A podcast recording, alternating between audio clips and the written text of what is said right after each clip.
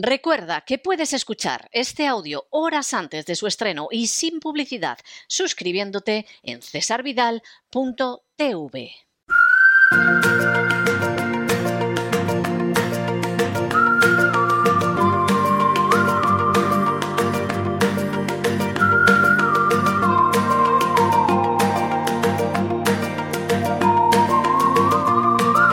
La economía que se fue con Roberto Centeno. Estamos de regreso y estamos de regreso para entrar ya en la última parte, yo diría que además la guinda del pastel del programa que ustedes saben que los martes corre a cargo de don Roberto Centeno, de manera que aparten cualquier cosa fumadera, coloquen el respaldo de sus asientos en posición vertical y abróchense los cinturones porque empezamos a sobrevolar esa economía que ojalá se hubiera ido, pero que sigue ahí y lo que te rondaré morena. Muy buenas noches, don Roberto. ¿Por dónde vamos a ir hoy? Muy buenas noches. Bueno, pues para empezar, eh, no tenemos eh, alternativa. tenemos que hablar de la huelga de transporte eh, y de las consecuencias tremendas que está teniendo ya para España, donde hay un 30% de desabastecimiento, lo cual es una barbaridad. empiezo por lo sucedido el, domingo en Madrid.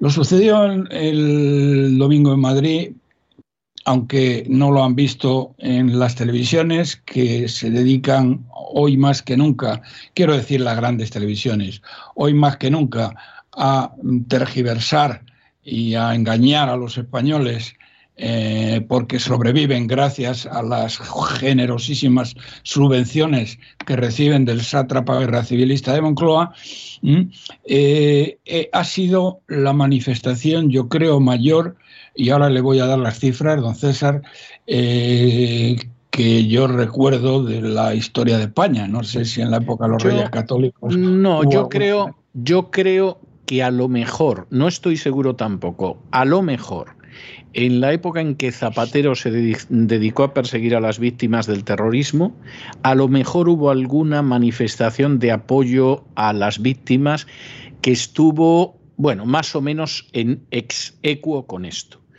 Pero salvo alguna excepción de ese tipo, y eso además se localizó en Madrid, no fue en toda España como ha sido esto, yo creo que desde luego han sido las movilizaciones populares más populosas, valga, la redundancia, que hemos vivido, pero por lo menos en muchas décadas. Porque, eh, bueno, en primer lugar, la cifra. Mm, la delegación del gobierno eh, que siempre eh, da las cifras a favor del gobierno y por lo tanto las cifras son muy inferiores a la realidad. Empezó hablando de 200.000, luego pasó a 400.000 y la última, don César, fue de 600.000. Lo cual o quiere sea que cuente usted con más de un millón. Un millón más o menos, más de un millón probablemente. Mire, don César, cuando estaba hablando, no me acuerdo ahora mismo de su nombre, lo tenía apuntado por aquí, y a lo mejor lo encuentro, bueno, no lo encuentro. Eh, eh, sí, Pedro Barata de Asaja, que fue el primero que empezó a hablar en los nuevos ministerios. ¿eh?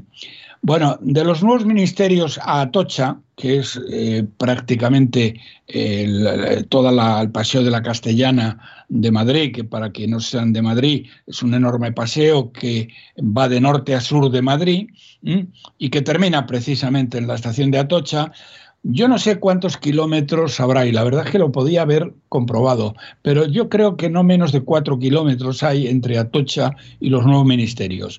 Bien, pues cuando este Pedro Barata de Asaja empezó a hablar, ¿eh? había gente todavía que estaba saliendo de Atocha. O sea que todavía le faltaban cuatro kilómetros para llegar, eh, sé que al final llegaron, que no lo sé, hasta los nuevos ministerios. O sea, ha sido una manifestación realmente triunfal. Mientras tanto, bueno, tengo que decir también algo importantísimo, que al contrario que las manifestaciones de la izquierda, donde queman contenedores, queman coches, eh, destrozan bancos, destrozan mobiliario urbano, destrozan lo que se le pasa por la cabeza, aquí no hubo ni un papel que, eh, que se cayera, estaba todo total y absolutamente limpio. Es decir, Yo creo que esa ha sido una de las cuestiones que más ha llamado la atención. ¿eh? Efectivamente, una, una, una, digamos, pulcritud y un civismo que este gobierno de canallas no se merece. ¿eh? No se merece. Eh, habían desplegado nada más y nada menos que a 27.000 policías. Entonces, fueron eh, afortunadamente totalmente innecesarios, totalmente innecesarios. otro tema en relación con este, con este día, así, Mm, sabía que se me olvidaba algo. Bueno, saben ustedes que esto tuvo lugar el, domingo, que el sátrapa guerra civilista de Moncloa eh, eh, tenía reuniones en, Bruselas, pero curiosamente, don César, y esto sí que me asombra, eh, hubo también una reunión de la OTAN. donde el senil Biden recibió, bueno, se reunió con los principales protagonistas y a pesar de que el sátrapa estaba convencido de que esta vez, después de haber mandado todo lo que tenemos en el ejército español de bueno, que es muy poquito, muy poquito, porque el ejército español está total y absolutamente desmantelado ¿eh? y desarmado, gracias al PP y gracias al Partido Socialista, bueno, eh, el, sátrapa quería eliminar el ejército, o sea, no digo más. bueno, pues no lo recibió, don César. Bueno, y lo tremendo, bueno, mm. lo que yo no sé es qué más tiene que hacer eh, Pedro Sánchez para que Biden lo trate medianamente bien, porque es que de verdad el grado de genuflexión de Pedro Sánchez es escandaloso, ¿eh? no, hay cosa que no le digan que efectivamente venga inmediatamente la, genuflexión. ¿eh? Eh, es, tremendo. Bueno, pues este miserable ¿eh? se cogió el avión y se marchó, yo creo que el viernes, no sé muy bien si el viernes por la tarde o el sábado por la mañana, cogió el avión, esta vez no un Falcon, sino un, un Airbus 210 ¿eh? que es mucho mayor y mucho más cómodo, ¿eh? y se fue a París a pasar el fin de. Supongo que comería con su amigo Macron, que es últimamente quien le da instrucciones. El señor Macron parece que va a ser presidente de Francia con toda seguridad dentro de un par de meses, mejor dicho, va a renovar el mandato de, de la presidencia. ¿Usted cree? Eh, ¿Usted cree? Sí, yo diría que hay un 98% de posibilidades. Porque mire, eh, yo creo que se presentan como 8 o 10 candidatos. En la primera vuelta, que es ya eh, a fin de este mes o los primeros días del que viene, no lo recuerdo bien, eh, se presentan todos y quedan los dos primeros. Los dos primeros van a ser Macron y Marie Le Pen. y en la segunda vuelta eh, es entre los dos, entre los dos primeros, es decir, entre Macron y entre Marie Le Pen, y Marie Le Pen no va a ganar. Lo veo. Mm, yo, Marie Le Pen, no creo que vaya a ganar. Lo que no ¿Eh? sé si. Yo no creo que Marine Le Pen pueda ganar. Lo que no sé, porque sinceramente es que no lo sé, es si efectivamente va a ser la que pase a la segunda vuelta. Sí, le saca bastante ventaja a Samur a, sí, a Samur, que para mí me cae mucho mejor. ¿Qué quiere a mí también, A mí también me cae mucho mejor, por eso se lo digo. Pero, pero los números son los números y como allí las encuestas eh, son serias, porque eh, cuando las encuestas están sesgadas como están sesgadas en España, y no me estoy refiriendo al tema de Tezanos, que ese es un tema de cárcel. Eso es una eh, cosa aparte ya. Eh, me estoy refiriendo a los tezanos del PP, eh, como por ejemplo Michavila, como por ejemplo los de Sigma 2, etcétera, que falsifican mm, de una manera escandalosa las elecciones hasta las últimas 48 horas, en las cuales las ajustan a la realidad para decir que no se han equivocado. Pero vamos, es que eh, siete días antes de las elecciones, todas estas, en las elecciones de Castilla y León, que son las últimas, le estaban dando 37 escaños a, al PP. ¿Y, saben, ¿Y sabe usted cómo lo explican, don César? Porque he tenido, no, no diría una discusión porque es amigo, pero lo he hablado con uno de los directores de uno de los digitales más importantes de España y me dice, es que, porque le digo, es que le digo, soy la leche, eh, nos da vergüenza ¿eh? estáis mintiendo todo el tiempo y justo en las últimas 24, 48 horas ¿eh? ¿eh? cambiáis los números para decir que habéis acertado. Es que tenéis una cara que os las pisáis. Y dice, no, es que en las últimas, en, los últimos siete días se produjo una caída brutal de la intención de voto del PP. ¿Qué le parece la explicación, don César? Me parece fantástica, vamos, me parece ¿Eh? fantástica bueno, vamos a, vamos a lo nuestro. Bueno, pues el sátrapa de Moncloa se marchó de España a pasar el fin de semana en París ¿eh? para no tener que mirar ni contemplar ¿eh? la manifestación que fue mucho mayor de lo que él pensaba.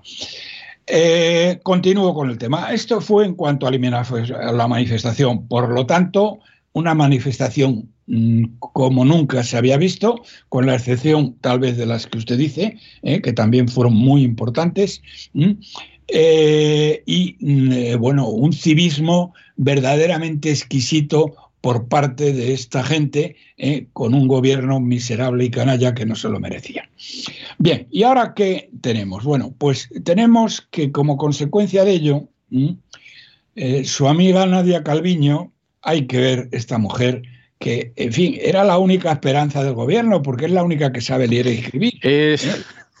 hombre, algo más que leer y escribir, pero es verdad, es verdad que era lo único que podías decir que efectivamente eh, se salvaba del gobierno, las cosas como son. Es así. Efectivamente, bueno, pues esta señora, que claro, es que eh, después de haberle dado 20.000 millones de euros a la, a, la analfabeta de eh, la expareja del Coletas, 20.000 millones de euros para políticas feministas que manda narices, ¿eh? mm, a los camioneros les ofrece 500 millones. 500 millones. Bueno, esto funciona así. Me he molestado, me he molestado en hacer un cálculo que nadie ha hecho, bueno, yo no lo he leído, a lo mejor sí lo han hecho, ¿eh? pero bueno, yo lo he hecho también. ¿eh? Eh, miren, los distintos países han, primero, han mm, hecho una rebaja de todos los carburantes, es decir, estoy hablando concretamente de los carburantes de carretera, excluyo el queroseno de aviación. En Francia, 15 céntimos por litro, en Portugal 40 céntimos por litro. En Polonia han bajado el IVA del 23 al 8%, lo que es, son aproximadamente unos, eh, esto, unos, eh, vaya, lo tenía por aquí apuntado y ahora no sé dónde lo tengo, pero vamos, unos 25, 30 eh, céntimos por litro. En Italia 25 céntimos por litro y en Irlanda 20. En España 4. Pero hay una cosa que les va a llamar mucho más la atención. Les voy a comparar los 500 millones con lo que suponen estas rebajas de estos países que, he dicho. Hay más, pero bueno, no les voy a dar toda la lista de los 27. En España, señoras y señores, se consumieron el año pasado 7.200 millones de litros de gasolina y 24.000 millones de litros de gasóleo automoción. También hay gasóleo de calefacción, como saben, pero me estoy refiriendo al gasóleo automoción, que es el que utilizan todos los motores diésel, ¿eh? utilizan los camiones, utilizan también coches, utilizan la maquinaria agrícola, utilizan los pesqueros, etc. Entonces, estamos hablando de 31.200 millones de litros. Si eh, le aplicamos a estos litros el descuento que ha hecho, eh, por ejemplo, Portugal, que es el que más descuento ha hecho, la oferta de, que ha hecho en Portugal a los para rebajar el precio de todos los carburantes, incluyen la gasolina, porque todos ellos incluyen la gasolina en todos los países. ¿eh? 12.500 millones, don César. Es decir, al, aplicados a los 31.200 millones de litros de gasolinas gasóleos que consumimos en España, daría 12.500 millones de euros al año. Compare usted esto con los 500 que les han ofrecido. Si vamos a Italia, no, Polonia sería el siguiente. En Polonia serían 8.400 millones de euros lo que el gobierno ha ofrecido. Después vendría Italia con 7.800 millones de euros. ¿eh? Y luego Francia, que es el que menos, con 4.700 millones de euros. Claro, don César, si usted compara lo que han ofrecido a estas pobres gentes, que es que literalmente ya no tienen para comer, ¿eh? que les han ofrecido 500 millones, pero ¿cómo no se les cae la cara de vergüenza? No, no, es, es muy bochornoso, es muy bochornoso. Porque, señores, si me escuchan, aquellos transportistas que me escuchen, es un insulto, ¿eh? un escupitajo, un desprecio al trabajo de gente que trabaja 10 horas diarias, eh, mm, que les ofrezcan 500 millones cuando el resto de Europa están ofreciendo una media pues de, los 8.000 millones, que sería el caso de Italia, de Irlanda y de Polonia. Una media de 8.000 millones. Y estos tíos le ofrecen 500 millones. Y a la, a la analfabeta eh, eh, mm, ministra del feminismo radical, eh, le han dado 20.000 millones, señoras y señores. Pero ¿cómo puede? Es que esto no cabe en cabeza humana. De verdad, don César, no cabe en cabeza humana. Entonces, bueno, ahora, por otro lado, hay otro tema que es incomprensible y que solamente puede darse en un Estado totalitario absoluto, ¿eh? es que eh, este tío ha dicho que la decisión que la van a tomar el día 29. Pero bueno, pero oiga usted, que, para llegar al día 29 todavía faltan siete días. ¿eh? Y esto ya lo dijeron hace tiempo, cuando faltaban todavía 10, 12 días. Pero ¿cómo es posible? Mm, el viernes tuvieron un Consejo de Ministros y yo creo que hoy también ha habido algo así. Sí, yo creo que hoy ha habido un Consejo de Ministros. ¿Para qué coño se han reunido en el Consejo de Ministros? Es que no se entiende nada en absoluto. Pero ¿por qué narices? ¿Por qué coño? Hay que esperar hasta el día 29 para saber esto, cuando España está ardiendo. Cuando haya eh, fábricas que tienen eh, que, parar la producción en 24 horas si esto continúa. Y va a continuar, porque claro, los 500 millones es que de verdad es que son un insulto.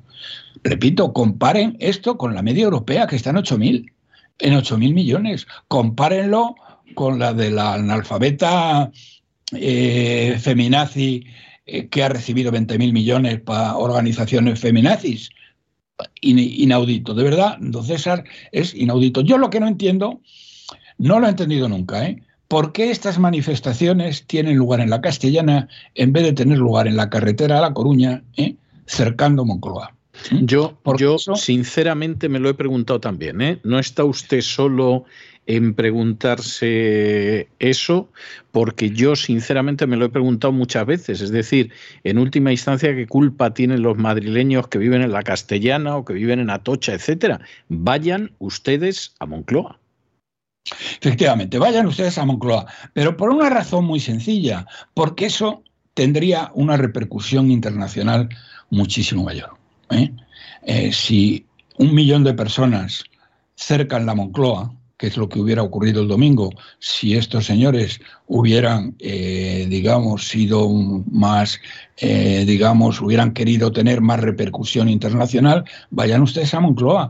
Ahí hubiera salido en todos los periódicos de Europa y, y parte de los del mundo. ¿eh? Y sin embargo, la manifestación, no tengo ni idea de lo que ha salido, pero de luego los americanos, que son los que yo leo, eh, no, la verdad que no, no ha aparecido, por lo menos en las páginas a las que yo tengo acceso. No, no, eh, tiene usted razón. Tiene usted razón, es así. No, claro, porque, vamos a ver, porque esto también rompe el discurso de que la culpa la tiene Putin.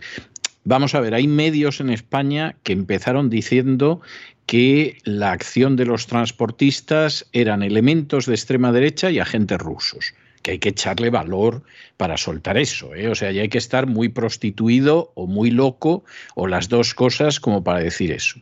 Pero claro, como al final eso no lo puedes sostener, porque es un disparate, eso es un rebuzno, pues lo silencias.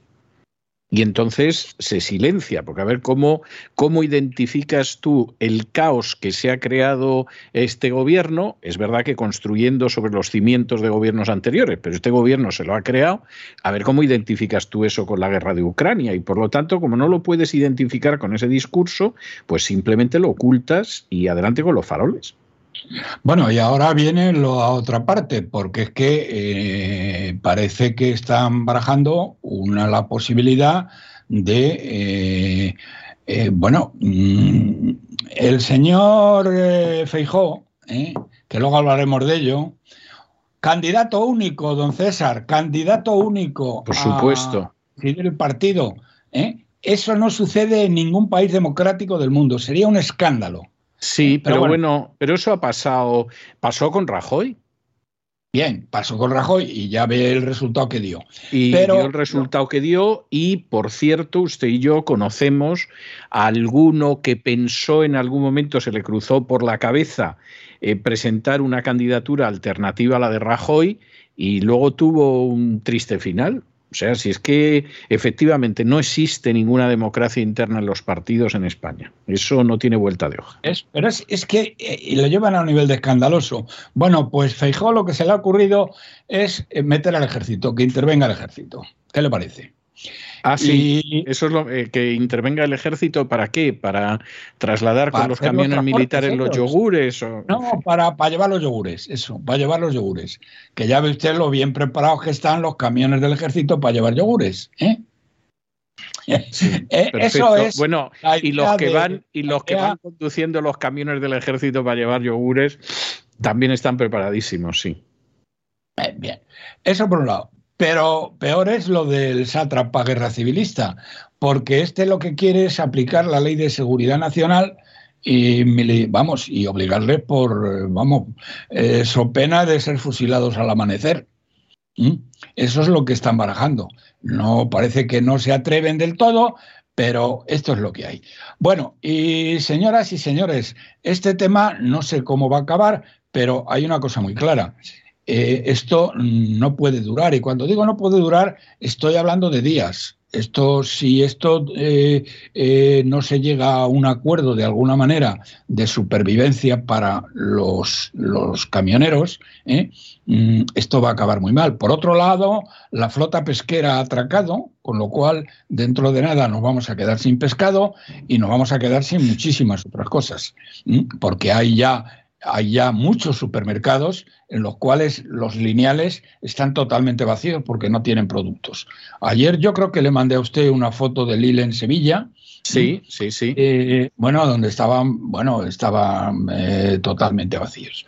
Bien, y así las cosas, don César, eh, se está gestando lo que es la tormenta perfecta. La tormenta perfecta se produciría si simultáneamente también esta semana, aparte de este desabastecimiento que nos puede, que ya en sí mismo ya es una tormenta perfecta, se le puede unir que a los argelinos se les crucen los cables y nos corten el gas. Bueno, esto ya, esto ya no es que sería la tormenta perfecta, esto es el diluvio universal y sin arca. ¿Eh? y, sin arca, y sin arca. Nunca, nunca mejor dicho. ¿eh? Fíjese, eh, bueno, primero, no cabe duda que el, el, sátrapa guerra civilista ha actuado de una manera que no lo ha explicado nadie, aunque yo me supongo por lo que ha sido y ahora lo diré, em, ha actuado sin consultar ni al Consejo de Ministros ni al Parlamento. Por lo menos lo podía haber comentado en el Consejo de Ministros. Bueno, pues no lo ha hecho. Es decir, como un auténtico, yo no sé, don César, y eso usted lo sabe eh, seguro muy bien, si Stalin las decisiones las tomaba también sin consultar al soviet. No, no, no, no, eso le puedo decir que lo conozco muy bien porque me he leído centenares de minutos del gobierno de Stalin y en contra de lo que pueda pensar la gente, hombre, al final el peso de la opinión de Stalin era el peso de la opinión de Stalin, pero eran todas decisiones colegiadas. ¿eh? Y, en más, y en más de una ocasión, bueno, más de una y en más de, muchas, eh, finalmente Stalin no tomaba una decisión según lo que se veía en, en el organismo de mando. ¿eh? O sea, eh, quiero decir, esto de tirar las patas por alto, por decirlo de una manera pedestre, como hace Pedro Sánchez, Stalin no lo hacía. O sea, luego las decisiones serán las que sean. Pero eh, se lo puedo asegurar porque yo he leído centenares de minutas de las reuniones del gobierno soviético con Stalin. Es una cosa en la que he trabajado mucho los últimos años. Y en muchas ocasiones Stalin no tomaba la decisión que quería tomar porque tenía a gente dentro del gobierno que le razonaba y le decía, Tavares Stalin, esto no puede ser y entonces ahí quedaba la cosa, en docenas de ocasiones. ¿eh? O sea, lo de Pedro Bueno, pues eso no ha sucedido todavía, eso no ha sucedido todavía con este miserable, que entonces yo ya no sé el título que se le puede dar. Eh, porque si ya, eh, eh, porque llamar a esta decisión estalinista sería incorrecto. Así que. No, sería muy incorrecto, ¿eh? O sea, me parece muy incorrecto porque Stalin tomaba decisiones que eran colegiadas en la mayoría de los casos, ¿eh? Mm, bueno, verdaderamente, verdaderamente, eh, bueno, tenemos lo que hemos votado, don César, ¿eh? ¿eh? y le recuerdo una vez más, se lo recuerdo en todas las ocasiones, eh, que yo creo que todos los días, que sigue siendo el partido más votado el Partido Socialista. A mí eso no se me va de la cabeza, o sea, eso me parece obvio. Y, hombre, no sé a partir ahora si se empieza a producir eh, problemas en la cadena de abastecimientos, no sé cómo va a reaccionar la gente. Bueno, problemas el fin de semana pasado, sí, bueno, pero estoy hablando de cosas más graves. El 30% está, está, está ya eh, acabado. Pero fíjese que aquí hay otro tema que no puedo dejar de comentar. Hay un, hay un vídeo de Margallo que ha salido en muchos sitios, ¿eh? en la cual el ínclito Margallo, este que decía que el PP en la época que él estaba en el gobierno, es decir, con Rajoy, eh, se había pasado siete pueblos en la austeridad, ¿eh? y nos habían endeudado los tíos en 420 mil millones de euros. ¿eh? Que ayer tuve una pelea con uno del PP tremenda porque eh, siguen, siguen manteniendo la falacia increíble, que yo no sé cómo a estas alturas pueden mantenerla, de que nos salvaron, nos salvaron de el, nos salvaron de la suspensión de pago, vamos, de la intervención por parte del gobierno. pero este es un camelo que van repitiendo y siguen repitiendo, claro. Pero es que es de vergüenza. Pero coño, lo que nos salva del tema es la señora Merkel, que a cambio de devolverle hasta el último céntimo las cajas de ahorros alemanas, que con una irresponsabilidad absoluta habían eh, hinchado la burbuja inmobiliaria en España, prestando dinero sin control alguno a las cajas de ahorro españolas, ¿eh? a cambio de eso, le dio orden al Banco Central Europeo de darnos todo el dinero que hiciera falta y nos endeudó en 420 mil millones. Y estos hijos de Satanás del Partido Popular siguen diciendo, ¿eh? siguen diciendo que el Partido Popular nos salvó de, la suspensión de pagos, endeudando a, a, las próximas generaciones de españoles durante los próximos 50 años. No tienen vergüenza. Pero bueno, ¿sabe usted lo que dice el ínclito Margallo? Se rasgan las... Bueno, perdón, el ínclito Margallo y también el Feijo. Se rasgan las vestiduras diciendo, qué horror lo que ha hecho el Sánchez, pero qué barbaridad, pero qué horror, ha roto, ha roto los consensos de política exterior eh, desde la transición. Pero bueno, vamos a ver, Margallo. O eres tonto o te lo haces. ¿eh? Se lo hace. Se lo hace. Los consensos de política exterior. Ha roto los consensos de política interior, ha roto el cumplimiento de la ley y ha roto el cumplimiento de la Constitución. Entonces, ¿de qué coño nos estás hablando? ¿De qué ha roto? ¿De que te rasgas las vestiduras porque dices que ha roto? Y es verdad, ha roto los consensos de política exterior porque no lo ha consultado con vosotros, que por otra parte no sé con quién narices iba a haberlo consultado, porque eh, con Feijó no puede consultarlo porque no es todavía presidente del PP. Y Casado, ya me contarás tú si lo iba a consultar con Casado. o sea, verdaderamente, verdaderamente, pero qué, pero qué gentecilla de cuarto y mitad tenemos. Pero bueno, pero ¿cómo pueden este tío eh, y, y Feijó rasgarse las vestiduras diciendo qué horror que ha roto los consensos de política exterior? Para empezar, no había interlocutor. ¿Eh? Pero para seguir, aunque lo hubiera habido, probablemente hubiera hecho lo mismo. ¿eh? Pero bueno, es que los ha roto en todo y los ha roto en cosas infinitamente más importantes que la política exterior, que es la política interior, ¿eh? El cumplimiento de la ley, que para ellos la ley eh, no está por encima de la voluntad política y la Constitución que tampoco está por encima de la voluntad política y de la voluntad del pueblo, como ellos dicen. Entonces, verdaderamente, don César, ¿en manos de quién estamos? ¿eh? ¿En manos de quién estamos? Bueno, pues de gente cuya única ambición es perpetuarse en el poder lo más posible y lamentablemente los que están enfrente están en lo mismo. Es muy triste. Es, muy eh, triste. bueno, ahora, ahora, ahora, ahora, si le parece, iremos un poco a, esto. Yo creo que de la parte económica es... Mm, a ver... Eh, ah, bueno, sí.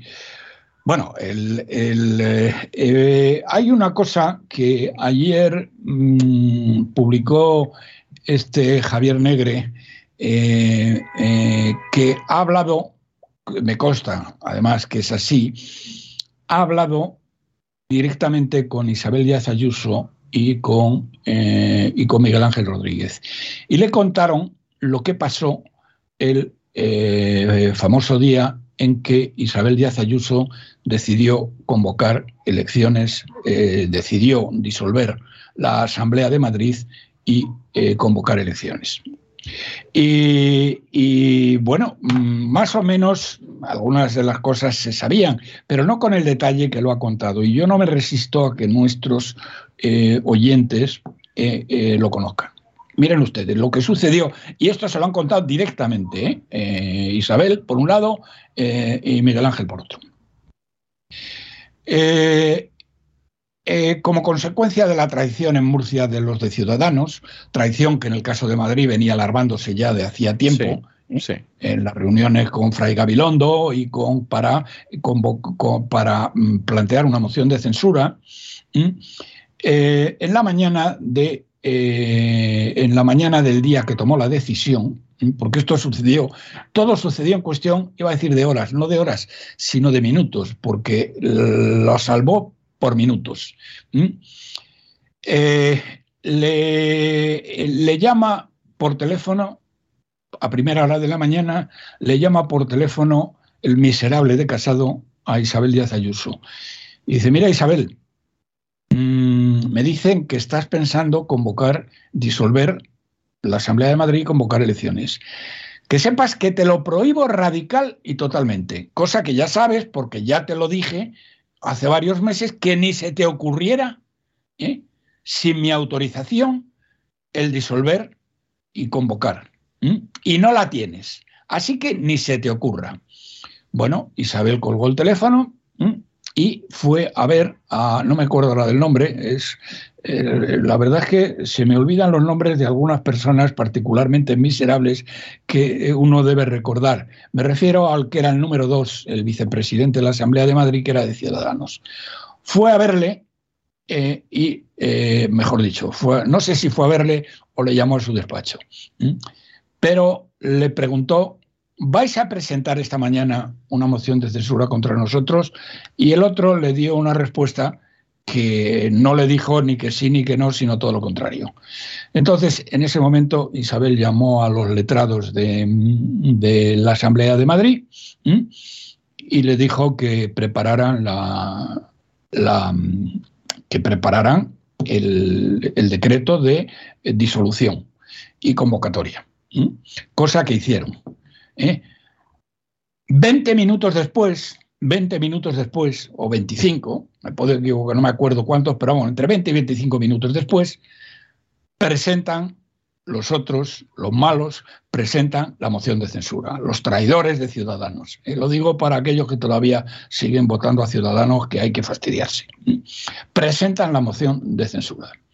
Bueno, en Génova eh, eh, piden la cabeza inmediatamente de ellos y le llama, una vez que ya la que ha disuelto y ha convocado, le llama eh, casado a Isabel Díaz Ayuso y Egea llama a Miguel Ángel Rodríguez, cada uno a su despacho.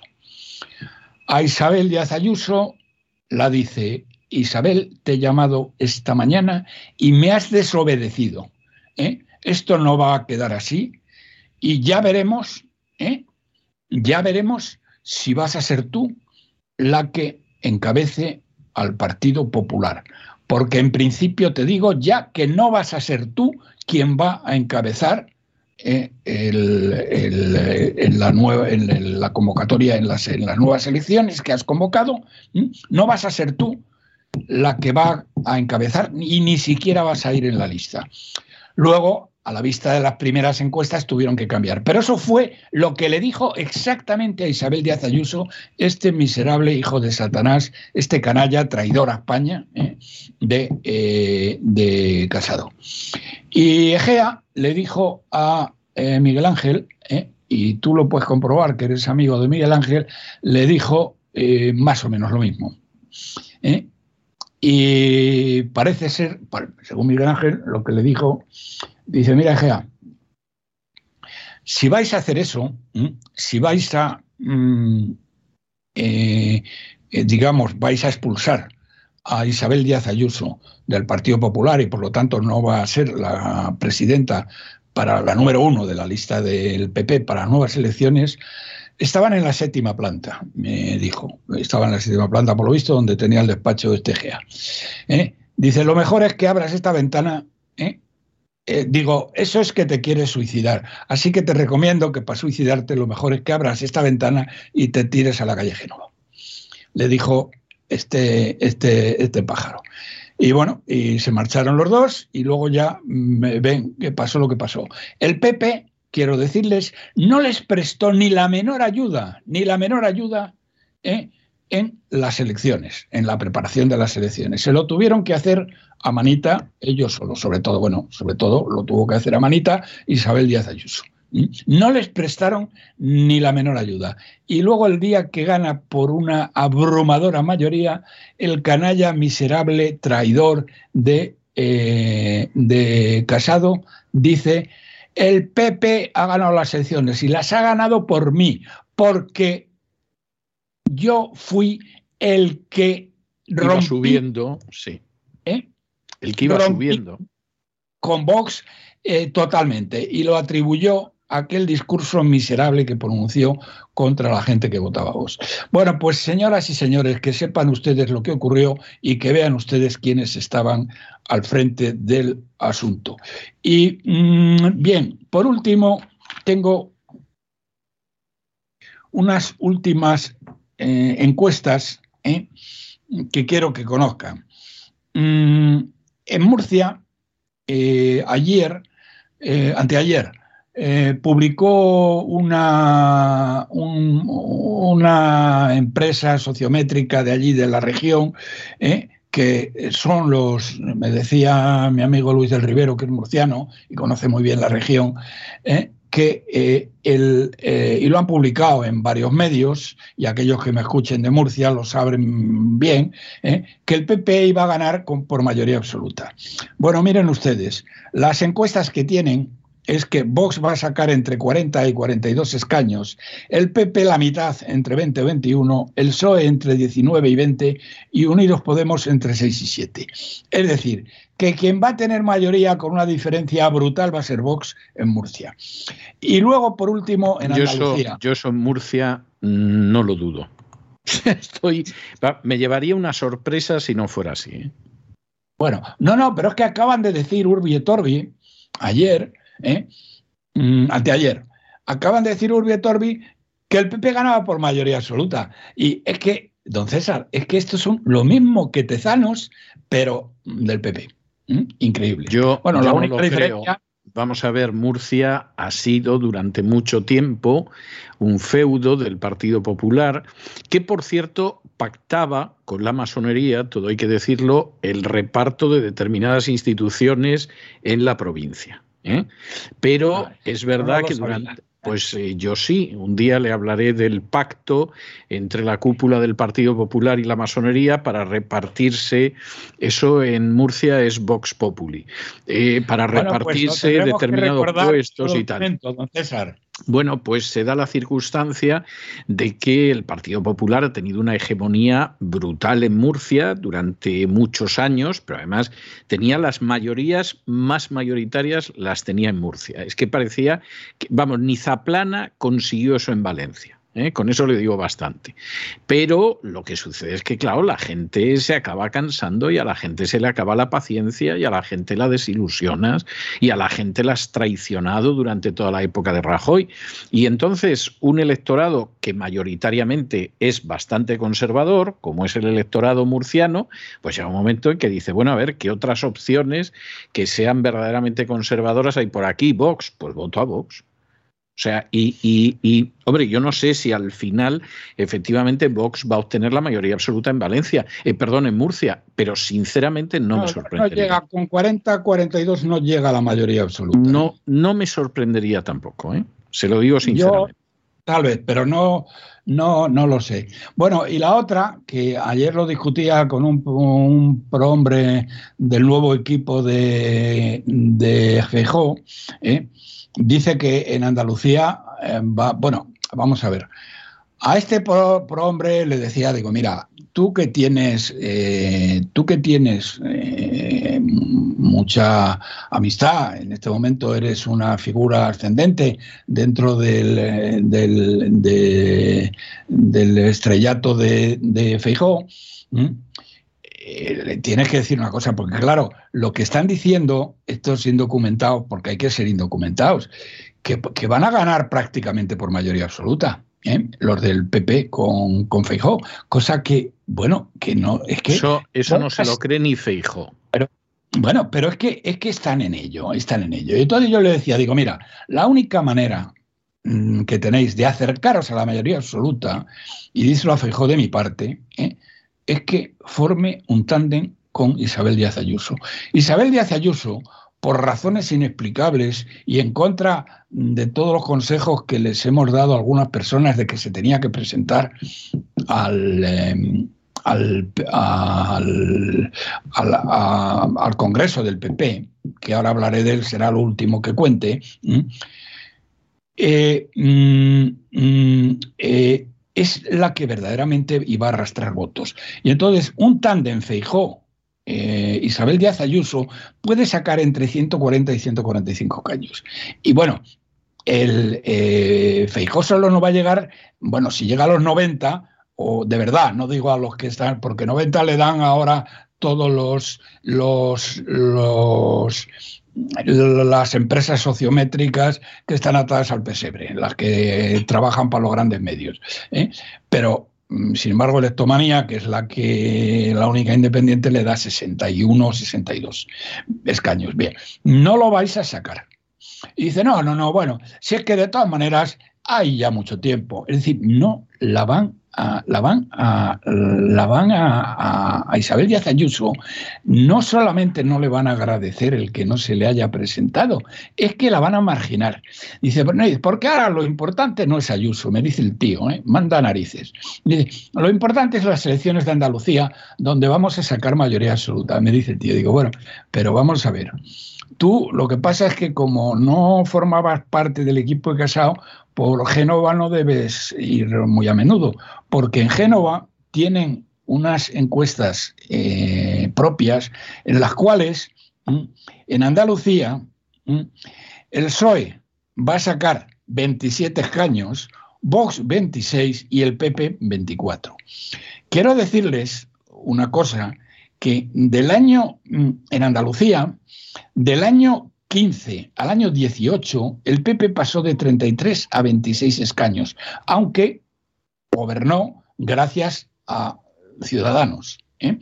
Pero que se había pegado un estacazo absolutamente impresionante. El que se puede pegar ahora cuando ha incumplido todas y cada una de las grandes promesas que había hecho a los andaluces va a ser espectacular. Bueno, pues este tío me decía ayer me decía ayer que no, bueno, que primero van a ser las andaluzas, donde, bueno, van a barrer ¿eh? y van a sacar mayoría absoluta, ¿eh? y luego vienen las municipales, y luego vienen, no sé si las de lo, no, no sé lo que viene después, ¿eh? despreciando totalmente el papel de Isabel Díaz Ayuso, que será muy tonta si no nos hace caso cuando le mandemos el, príncipe con la introducción que usted me ha preparado. Porque, señoras y señores, tengo pensado mandarle a Isabel Díaz Ayuso el príncipe de Maquiavelo y le he pedido a nuestro mejor historiador vivo, ¿eh? don César Vidal, que me hiciera eh, bueno, que me subrayara algunas de las cosas del príncipe que Isabel de Ayuso se debe leer. Y se lo espero mandar en los, próximos, en los próximos días, a ver si nos hace caso. Aunque ya es tarde, porque yo creo que ya no se puede presentar. Porque fíjense ustedes que además tenemos una cosa que ayer cuando se lo comentaba a este del PP, eh, bueno, es que, es que dicen cada tontería. Dicen, no, es que la gente es que le quiera el solo. ¿Eh? Claro, ¿qué es lo que le decía yo? Dice, pero bueno, pero no os da vergüenza, no os da vergüenza que convoquéis el partido, una congreso para elegir presidente del partido del PP y vaya a ganar el señor eh, Feijó por el 98% de los votos. Eso no sucede en ningún país democrático del planeta. ¿eh? Vamos, es que eso no sucede ni en Cuba. Yo no sé si llega el Partido Comunista Cubano al 98%, probablemente no. ¿Mm? Bueno, pues... Eh, queda, queda un poco por debajo. ¿Eh? Pues que, queda un poco por debajo, sí. Queda un poco por debajo. Bueno, pero usted entiende, don César, que tengan la cara dura, ¿eh? porque es que esto, yo no sé si son así de tontos, porque, hombre, podrían haber metido eh, para guardar las formas, podían haber metido a cuatro desgraciados, ¿eh?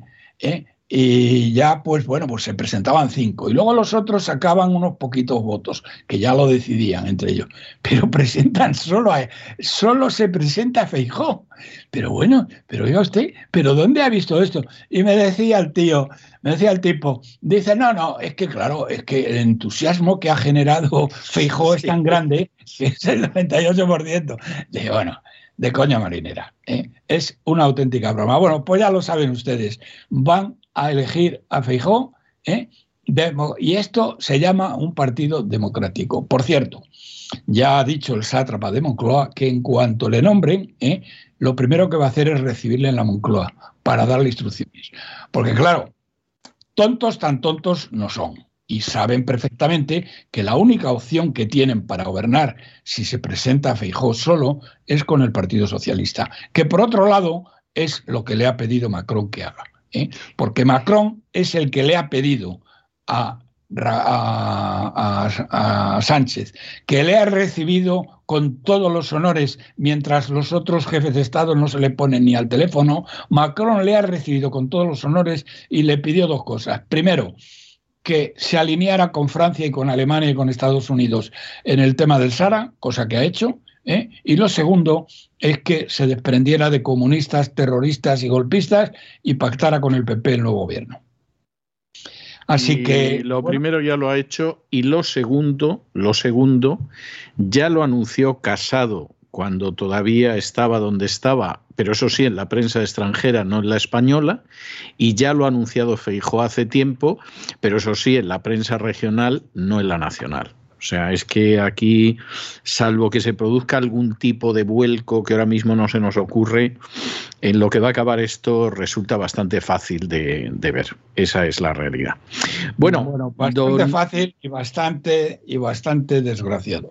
Es, cierto, bastante desdichado, es así. Bueno, yo le voy a dejar hoy en homenaje a los camioneros una canción muy buena del género country de Merle Haggard que se titula Moving On eh, que sería, la traducción sería eh, el movimiento que sigue o se siguen moviendo, donde habla de cómo esos camioneros se levantan muy pronto por las mañanas, se suben a sus camiones de inmensas ruedas para que la gente no le falte de nada ni en las ciudades ni en el campo es la pura verdad, esa es la realidad, aunque lamentablemente los transportistas y los ganaderos y los agricultores y los pescadores pues estén en muchísimos casos al borde de una quiebra terrible, entre otras cosas porque este gobierno los está terminando de quebrar. Lo que empezaron otros gobiernos y empezaron a quebrarlos, pues lógicamente este gobierno está terminando de quebrarlos y eso sí, la culpa se la echan a Putin. Yo cuando he visto... Por, cierto, don César, eh, eh, me ha olvidado decirlo, pero ahora me lo ha sacado usted y me va a permitir dar esta cifra. ¿Saben ustedes cuánto ingresa Hacienda además de los impuestos sobre el gasóleo desde primero de año? Eh, elevado a nivel año, ¿eh? 11.000 millones de euros solamente de lo que ha de los impuestos adicionales que les cobra además a los eh, camioneros 11.000 millones de euros. Muy bien. Pues así no debe de sorprender que luego si se gasta prácticamente el doble en el Ministerio de Igualdad no le salgan las cuentas. Claro, ¿quién acaba pagando esto? Pues, pues realmente la pobre gente que trabaja, las pobres clases medias, cada vez más empobrecidas y más proletarizadas en España. Esa es la triste realidad.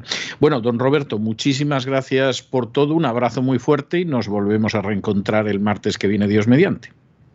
Exactamente. Hasta el martes que viene, si Dios quiere.